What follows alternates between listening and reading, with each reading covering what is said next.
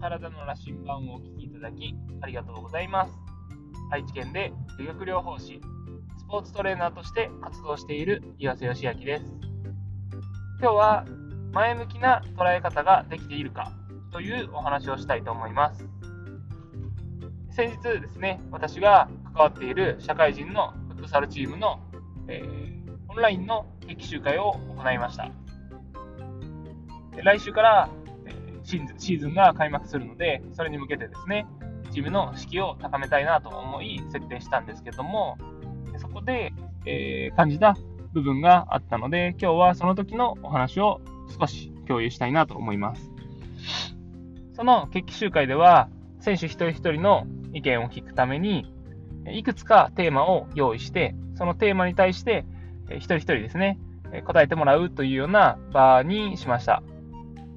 で、えー、そこで感じたのが、どうしても多くの選手は自分自身の課題であったり、えー、何かこう、失敗ですね、こう過去の部分にとらわれてネガティブな意見を述べることが多いなという印象があって、例えば、昨シーズンですね、を通して成長したと思う部分について、えー、聞いたんですけども、成長したという部分に対して、なかなかこう答えが出てこず、ましてはそのポジティブな要素を聞いているにもかかわらず、去年こんなことをして悔しい思いをしたから、今年はこんな風にしたいっていうように、えー、過去の自分に引っ張られた今年の目標設定ですね、を述べるような選手が多くいました。えー、とかですね、えー、自分の理想のプレーですね。自分の特徴はこんな風だから、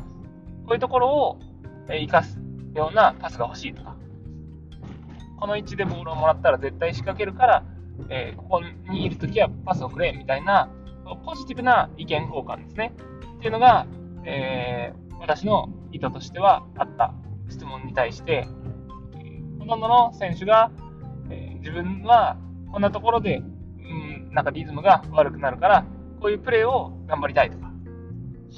今こういうプレーが課題だから、こういうところを頑張りたいみたいな感じの、えー、課題に対しての自分が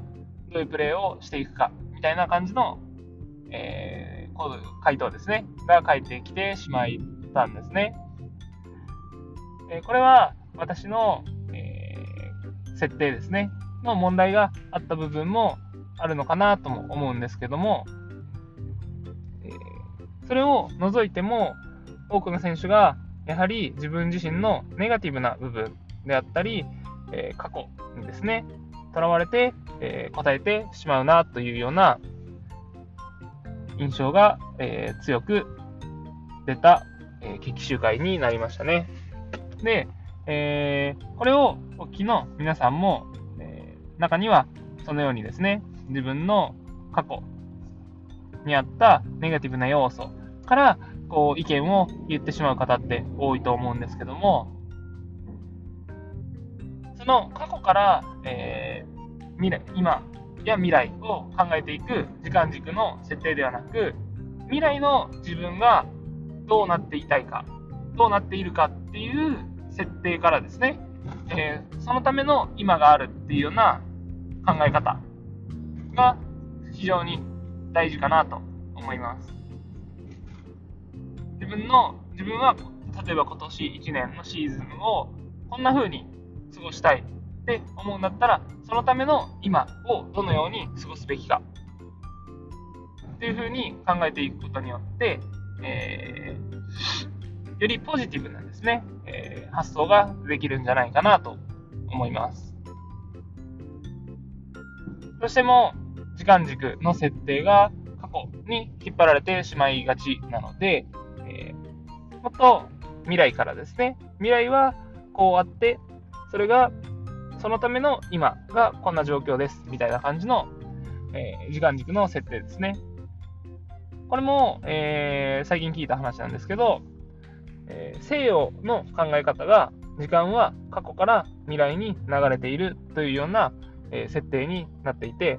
私たちはその影響をですね、かなり大きく受けているように、え感じています。だからこそ、え東洋の視点で、え未来はこうと決まっている中での今があり、その今をどう生きるかっていうのが、え非常に大事になってくるんですね。だから、そのように時間軸を変えていくことによって、より前向きな意見が言えるようになってくると思うので、えー、そのような部分ですね、私も今後の課題にして、えー、関わっているチームのメンバーがもっともっと前向きなですね、意見を言えるように。そして、えー、チームだけでなく、私と関わる方、私自身も含めてですけども、そのように前向きな視点で物事を捉えていけるように、えー、していけたらなと思います。過去に引っ張られて、えー、辛いというか、こう、今を楽しめていない方っていうのは、えー、本当に多くいるように感じていますので、ぜひですね、未来の自分をイメージして、そのための今を全力で生きていってほしいなと思います。というわけで、今日は前向きな視点で捉えるというお話を共有させていただきました。お聴きいただきありがとうございます。ではまた